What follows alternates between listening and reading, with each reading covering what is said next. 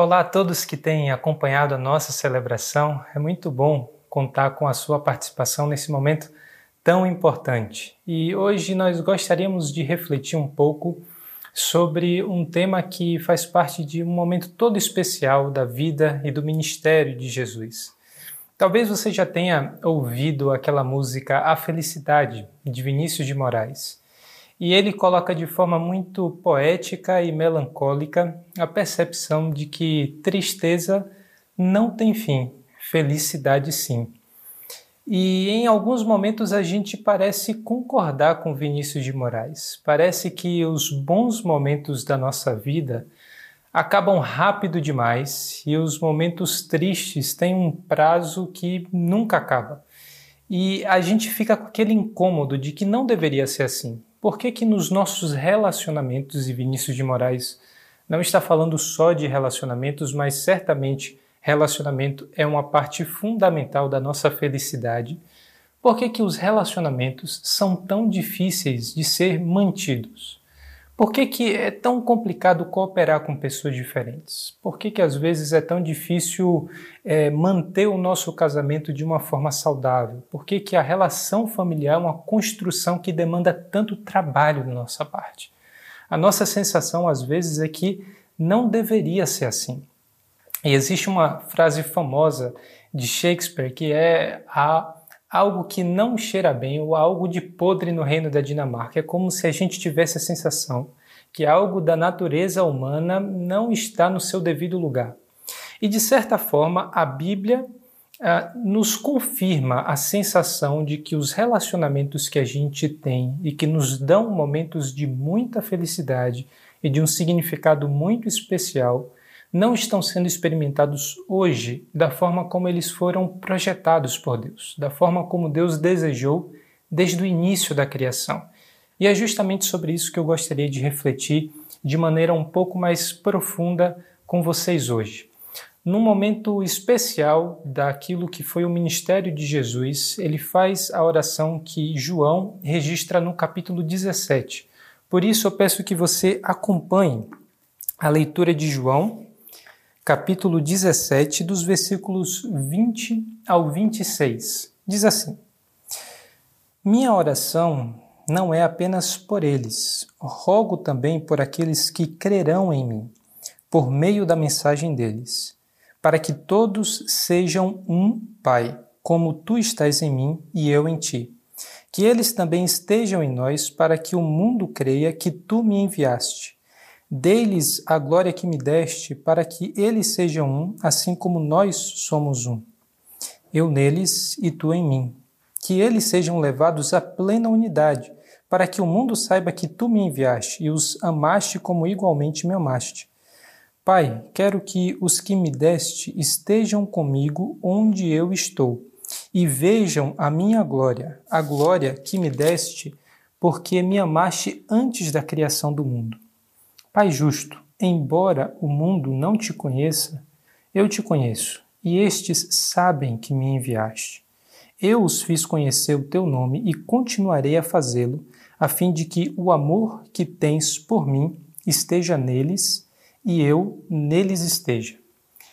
Essa oração de Jesus é a conclusão de um bloco muito importante que vai de João capítulo 13 até o capítulo 17. E essas palavras em especial estão falando, ah, trazem as últimas palavras desses discursos ou discurso de despedida de Jesus. Essa é a parte final desse discurso. Logo depois a gente tem a transição para as narrativas em torno da crucificação de Jesus.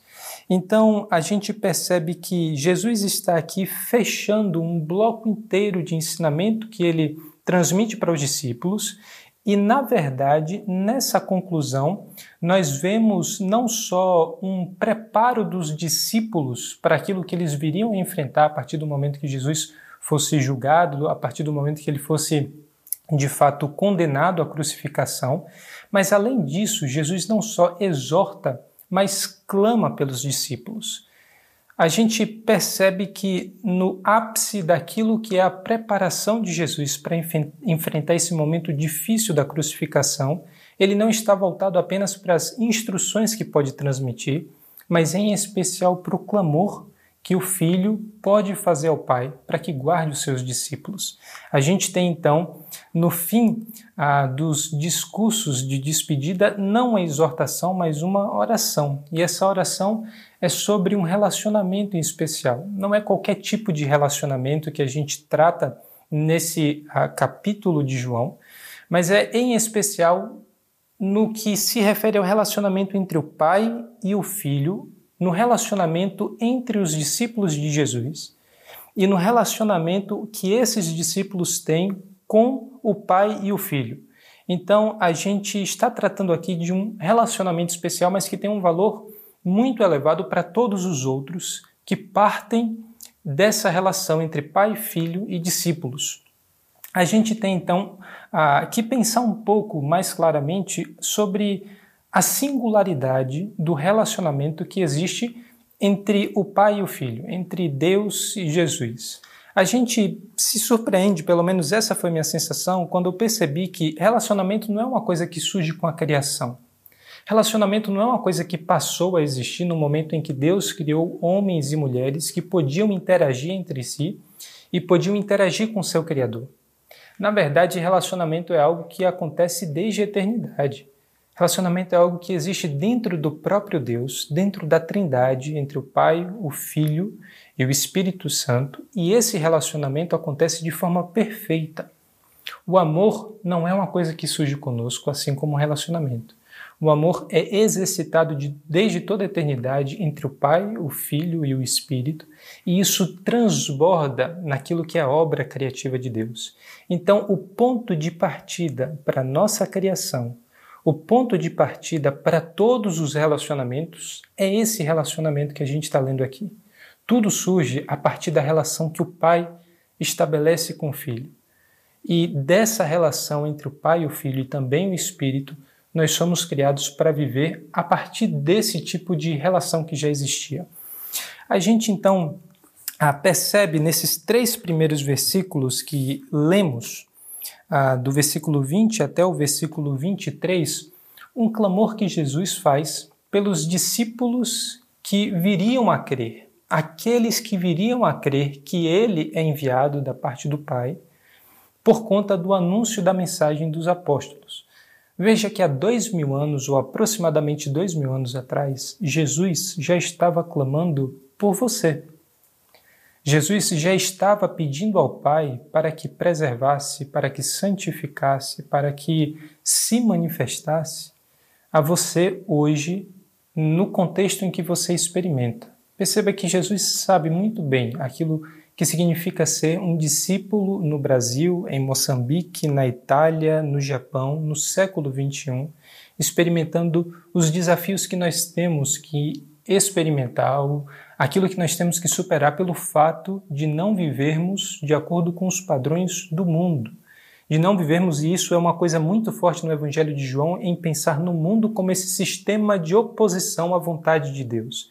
Esse sistema de valores, de prioridades, de perspectiva a respeito de todas as coisas que surge pela oposição ao Senhor. Nós não fazemos parte disso e no momento em que nós nos opomos a isso, naturalmente surge todo tipo de desafio todo tipo de dificuldade. Então, a gente vê aqui nesse texto a, com clareza que Jesus clama há muito tempo para que você que experimenta hoje os desafios próprios de seguir a Jesus, a condição de fazer isso a partir da glória que o Pai compartilha conosco.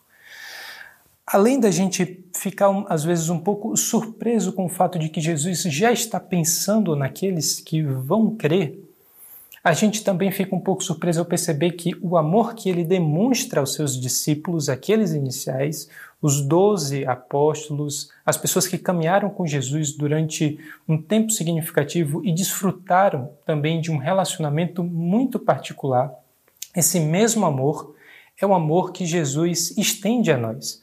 Porque quando ele fala, minha oração não é apenas por eles, rogo também por aqueles que crerão em mim, Jesus vai seguir com os mesmos pedidos que ele fez por esses discípulos iniciais. Veja que aquilo que marca a relação de Jesus com Pedro, por exemplo, é a mesma o mesmo sentimento, é o mesmo tipo de relação, é o mesmo amor que marca a relação dele com você.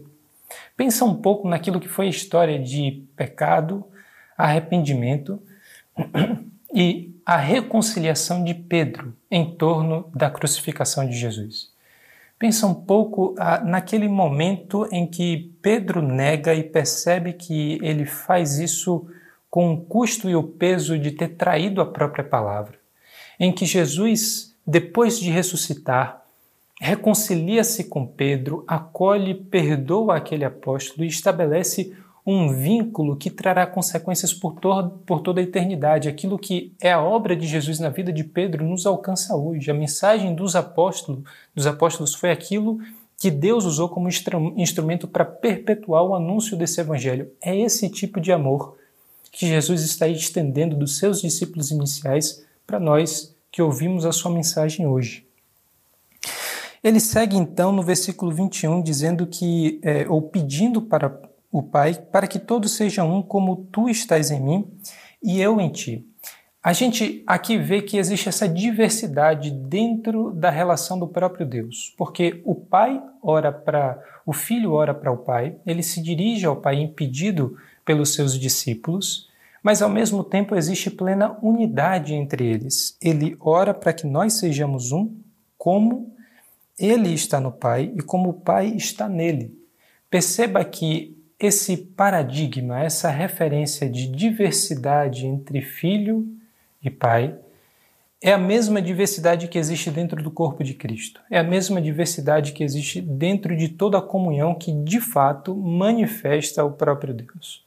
Dentro da comunhão, a gente não tem personalidades que são anuladas, a gente não tem completa homogeneidade. Isso talvez seja um dos grandes desafios da gente de fato viver como um. A gente precisa aceitar e se relacionar com o fato de que as pessoas são bem diferentes de nós, têm perspectivas do mundo diferentes, têm opiniões distintas, têm o jeito de fazer as coisas também de uma forma muito diferente. Então a gente percebe aqui que aquilo que é a diversidade que nós precisamos é, lidar no dia a dia tem origem na diversidade do próprio Deus. Deus é Pai, Deus é Filho, Deus é Espírito. E essa diversidade não é impeditivo, não, é, não nos proíbe ou não torna impossível que nós também vivamos em unidade. A gente percebe então que o nosso paradigma de unidade está dentro da própria diversidade divina. E nós fazemos parte, então, de um relacionamento que existia antes mesmo que nós existíssemos. Porque Jesus não está pedindo simplesmente para que nós formemos uma unidade enquanto ele e o Pai têm uma outra unidade. Ele fala, ou ele ora, pede ao Pai para que nós façamos parte de um relacionamento que já existe em unidade durante toda, desde toda a eternidade. A gente percebe aqui que a unidade que nós é, somos chamados a participar é uma relação que existe entre o Pai e o Filho e que agora é inserido, ou são inseridos todos os discípulos. A origem da perfeição de todos os relacionamentos é precisamente essa relação entre o Pai e o Filho, e nós temos o privilégio e, na verdade, temos a única possibilidade de participar de um relacionamento perfeito a partir do momento que nós fazemos parte dessa relação. A relação que Jesus nos chama a fazer parte é uma relação que já existia antes de nós, uma relação que já existia em perfeição e hoje nós temos a possibilidade de fazer parte desse relacionamento. Não é fazer parte de um relacionamento como esse. É exatamente desse relacionamento que existe entre o Pai e o Filho. E quando a gente pensa sobre ah, o tipo de amor que o pai manifesta pelo filho e também do amor que o filho revela ah, que tem pelo pai, a gente fica assim um pouco sem referência para medir com a nossa experiência comum. Porque a gente lê na Bíblia que o pai entregou todas as coisas em confiança ao filho. Colocou ele em posição de autoridade sobre toda a sua criação. O filho foi obediente ao pai até sofrer morte e morte de cruz, como coloca Filipenses 2. A gente percebe uma completa submissão do filho à vontade do pai, mesmo quando isso talvez não fosse a vontade imediata do próprio filho. Não é essa oração do Getsemane, não é essa dor que Jesus sente naquele momento de agonia e sabe que está caminhando em direção à cruz, sabe de todo o sofrimento envolvido naquilo, mas em último caso, ele pede para que prevaleça a vontade do Pai. É essa a relação que nós somos chamados a participar. Essa relação do Deus Criador Todo-Poderoso que deu todas as coisas ao Filho e do Filho que obedece ao Pai em todas as coisas. É uma relação de perfeição, de pleno amor, de confiança e de obediência. Nós ah, vemos ainda no versículo 21 que o Filho ora ao Pai para que saibamos que somos amados da mesma forma que Ele é nós não apenas fazemos parte da relação que há entre o Pai e o Filho desde toda a eternidade, mas nós recebemos do Pai o amor que ele reservou para o Filho. Isso é de fato assim uma coisa que é, nos impacta profundamente. O Filho recebendo todas essas coisas, sendo amado de maneira tão profunda pelo Pai, agora nos doa, e tudo isso é possibilitado pela obra do Filho nos doa ou estende a nós o amor que antes era reservado apenas a Ele, ainda que Deus nos tivesse criado em amor, que Deus nos tivesse criado para uma comunhão plena com Ele. Jesus traz essa dimensão completamente nova, que a relação que existia dentro do próprio Deus é estendida na sua plenitude a nós, que somos feitos coerdeiros com Cristo. A nós que somos feitos filhos de Deus, como ele sempre foi filho de Deus.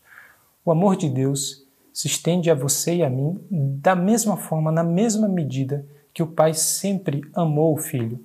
E quando eu leio essa passagem em que Jesus, sendo profundamente amado pelo Pai, é, agora ora para que nós também saibamos que somos amados pelo Pai da mesma forma que Ele é, eu é, me pego com uma sensação parecida com o que tenho também quando eu assisto um seriado que eu gosto, ou leio um livro de um autor que eu já li tantas vezes que eu me sinto parte da história que ele está narrando. Talvez você já tenha experimentado isso, mas quando a gente se identifica muito com uma história, a gente é, se vê dentro da própria narrativa.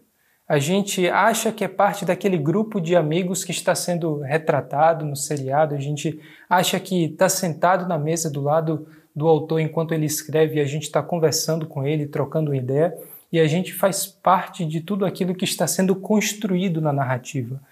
É mais ou menos essa sensação que eu tenho quando eu leio essas palavras de Jesus, quando eu escuto Jesus clamando ao Pai por mim e por todos os discípulos que fazem parte dessa união. A ideia é que essa é uma história que nos atrai de maneira tão especial que eu preciso fazer parte disso também, que eu desejo fazer parte dessa relação.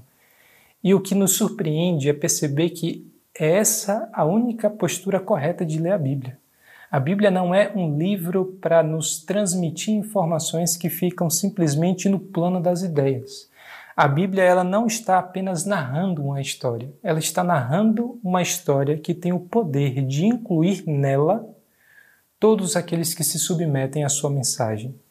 A palavra de Deus é viva justamente porque ela nos comunica hoje aquilo que Deus está construindo a partir desses fatos que nós lemos, a partir dessa obra que já foi realizada, mas que tem os seus efeitos contínuos até o dia de hoje, até os os desafios que enfrentamos todos os dias, as alegrias que temos de vez em quando ou as tristezas que às vezes parecem dominar o nosso cenário. A ideia é que a nossa história hoje é uma construção que foi iniciada por meio desse Deus nessa relação entre pai e filho e que agora nos alcança de forma completamente diferente. Temos então essa é, sensação de que a oração de Jesus nos traz para perto de uma relação que nós sempre desejamos, nós sempre quisemos isso, mas às vezes não conseguimos articular que é justamente essa a nossa necessidade. E é importante a gente perceber que essa manifestação de unidade entre discípulos, filho e pai tem uma dimensão de missão, tem uma dimensão importante de sinalizar ao mundo aquilo que ele não poderia conhecer de outra maneira. A unidade do corpo manifesta de forma concreta e visível a relação que existe dentro do próprio Deus. Nós somos não apenas privilegiados de fazer parte disso, mas também nós somos responsáveis de mostrar aos outros que essa relação é possível, que essa relação existe. Na verdade, que essa é a única relação que de fato existe em perfeição.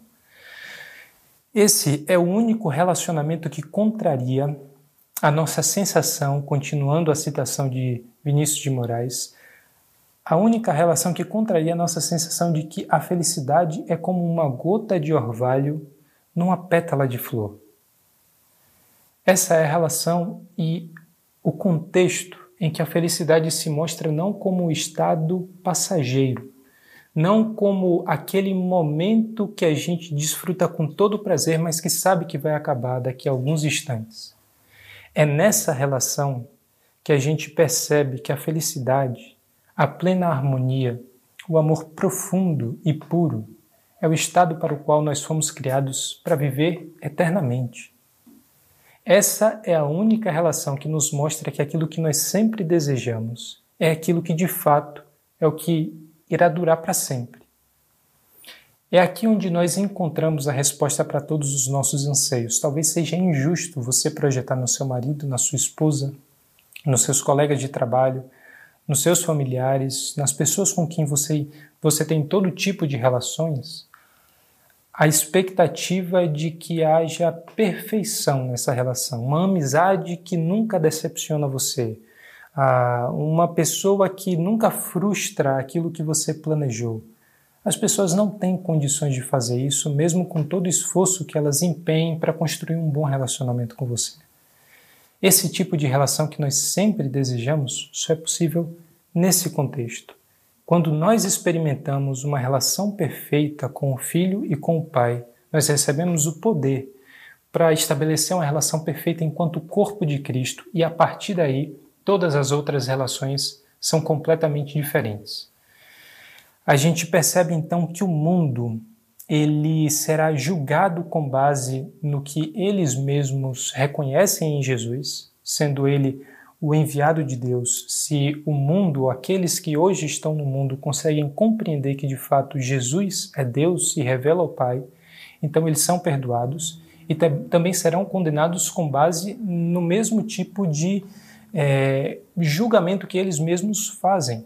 A, a nossa missão de sinalizar o corpo como unidade tem o poder de colocar diante do mundo a manifestação de Deus de que Ele é justo, de que Ele nos traz para um relacionamento de harmonia, de amor, de reconciliação e por isso nós percebemos que a nossa unidade enquanto corpo é um ponto fundamental da missão que recebemos. A unidade do corpo não é um ponto facultativo, não é uma coisa que algumas pessoas podem atender porque têm mais facilidade de se relacionar uns com os outros. Na verdade, a unidade do corpo é algo que faz parte de uma das orações mais importantes de Jesus. Não são muitas as orações que são registradas explicitamente, o conteúdo da oração registrado explicitamente nos evangelhos, mas nós temos isso no evangelho de João e no ponto singular, no ponto em que Jesus está se preparando para a crucificação e por isso esse é um momento de grande angústia do Senhor mas também é um momento de clamor e de pedidos que são próprios da obra que o Pai o enviou a fazer, ou que são assim do valor mais elevado para a obra que ele veio realizar. E nesse momento, Jesus ora por união.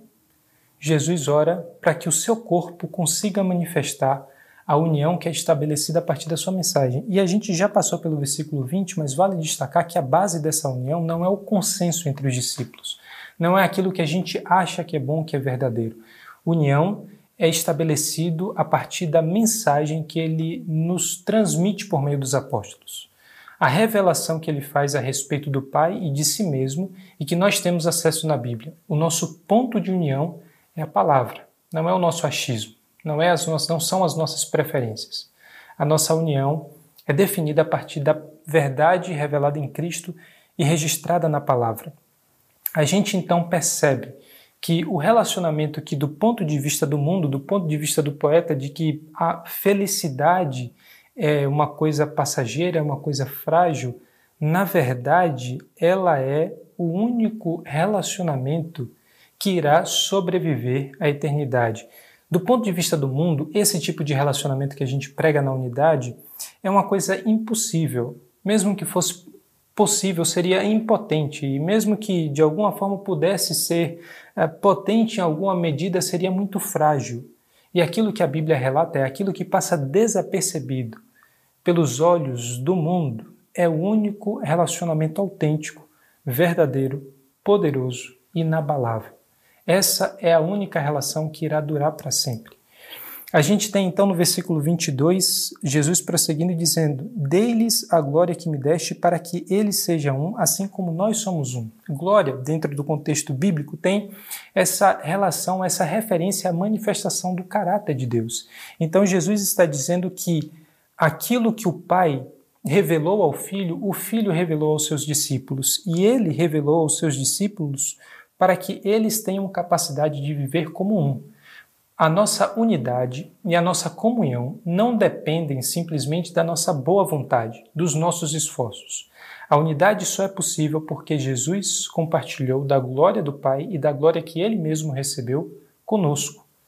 A comunhão só é possível porque nós conhecemos o único Deus verdadeiro. Um pouco antes, no capítulo 17, no começo, é assim que Jesus define a vida eterna ah, no versículo 3, 17, 3. Esta é a vida eterna, que te conheçam, o único Deus verdadeiro, e a Jesus Cristo a quem enviaste. Então a gente percebe que a glória aqui é um ponto muito importante, justamente porque a glória é a base para a nossa vida em eternidade com Deus. Aquilo que ele nos revela do Pai, aquilo que ele nos revela a respeito de si mesmo é o que nos possibilita a, a viver nessa relação que Ele pede que nós a, construamos, que nós vivamos em plenitude e que será um forte e poderoso testemunho para o mundo. A unidade não é possível simplesmente pela nossa boa vontade, mas por outro lado, a gente é responsável por preservar esse vínculo. Nós somos responsáveis pela nossa atitude de lidar com as pessoas que achamos mais complicado conviver, de lidar com as opiniões diferentes. Nós somos responsáveis de preservar aquilo que Deus instituiu. Deus criou um corpo. Deus criou uma só fé. Existe só um Deus verdadeiro. E por isso a unidade não é algo que nós podemos optar ou não. Mas, por outro lado, você é sim responsável por fazer parte diretamente disso que é a construção da unidade que Deus nos comunicou como uma necessidade.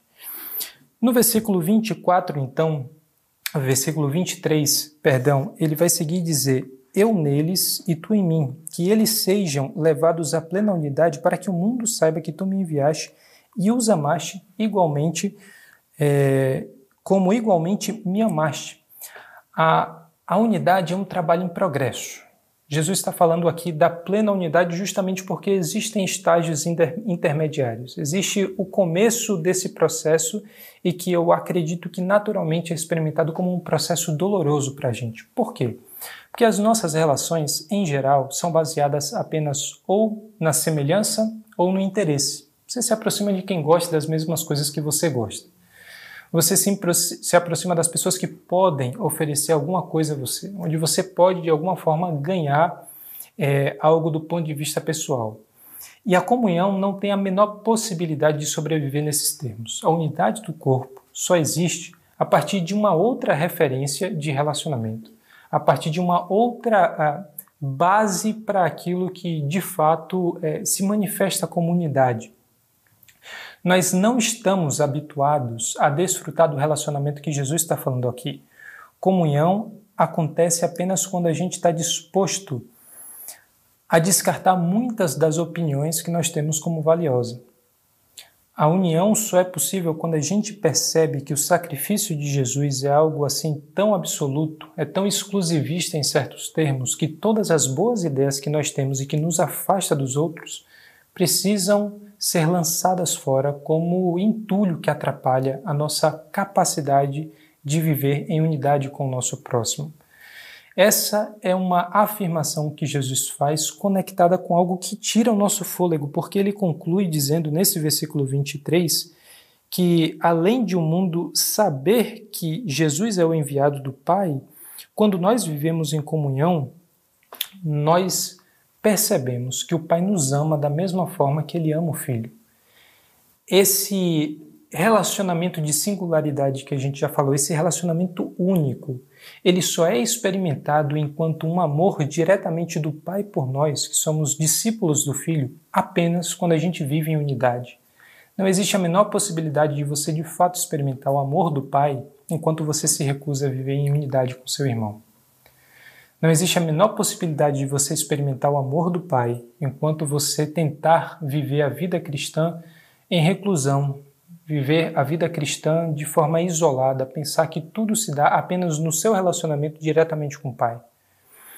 A nossa unidade não só convence o mundo de que o Pai enviou o Filho para resgatar a humanidade, mas nos convence que o Pai nos ama da mesma forma como ele ama o Filho. E nos três versículos finais, então, Jesus a ora de uma forma que há uma conclusão para toda a ação e todo o ensino desse bloco que vai de João 13 até João 17. Aqui ele não está mais se referindo a nós que seríamos os discípulos que viriam a crer. Aqui Jesus está orando por todos os discípulos. E essas palavras têm um tom muito afetivo, têm um tom muito profundo, em que Jesus coloca uma certa emotividade e deseja para nós aquilo que ele mesmo pode ver com toda clareza. Ele deseja que nós vejamos aquilo que ele está vendo com total objetividade. Ele diz no versículo 24: ah, Pai, quero que os que me deste estejam comigo onde eu estou e vejam a minha glória, a glória que me deste, porque me amaste antes da criação do mundo. Pai justo, embora o mundo não te conheça, eu te conheço e estes sabem que me enviaste. Aquilo que Jesus apresenta é um desejo para que essa glória que ele possuía desde antes da criação do mundo seja percebida por nós. Eu acredito que isso é para que nós saibamos pelo que, que a gente está lutando, que nós saibamos pelo que, que a gente está é, se, sacrificando, se sacrificando quando coloca a nossa própria opinião em segundo lugar e coopera para essa unidade. Às vezes é muito complicado a gente viver em comunhão porque a gente não tem total clareza do porquê que isso é importante. E perceber a glória de Jesus, como ele possuía a glória antes mesmo da criação do mundo, é algo que definitivamente muda a nossa perspectiva sobre o que é valioso ou não, o que é urgente ou não, o que vale a pena ou não. Por que todo esse esforço de viver em comunidade? Por que todo esse esforço de viver em unidade? Porque é a partir daí que nós vemos a glória do Filho. Ele deseja não só que nós vejamos, mas experimentemos dessa glória, assim como o Filho experimenta da glória do Pai. E no versículo 25, ele não só clama ao Pai, mas ao Pai que é justo. Pai justo, embora o mundo não te conheça, eu te conheço, porque Jesus sabe com toda clareza que o julgamento que o Pai fará sobre o mundo é um julgamento justo, é um julgamento equilibrado, devido, necessário mas é um julgamento baseado no reconhecimento do Filho como enviado do Pai. Por isso, Jesus está colocando aqui o ponto fundamental. Eles reconheceram que eu sou enviado da parte do Senhor. Eles reconheceram que eu sou o filho enviado pelo Pai. Por isso ele clama para que Jesus, para que o Pai cuide dos seus discípulos da forma como o justo juiz considera inocente ou absolvidos aqueles que fazem aquilo que ou são incluídos naquilo que é o perdão necessário para uma relação adequada e justa com o próprio Criador.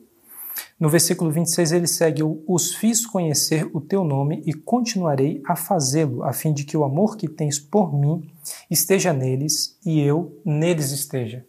Dessa maneira, então, a gente percebe que a nossa grande expectativa enquanto seres humanos, a nossa é, o nosso grande desejo, que como mais uma vez às vezes não conseguimos articular, é atendido nessa oração de Jesus. Aquilo que nós desejamos desde o começo da criação é que a relação que tínhamos em paz e em harmonia com o Criador e que foi perdida por meio do pecado é agora restaurada.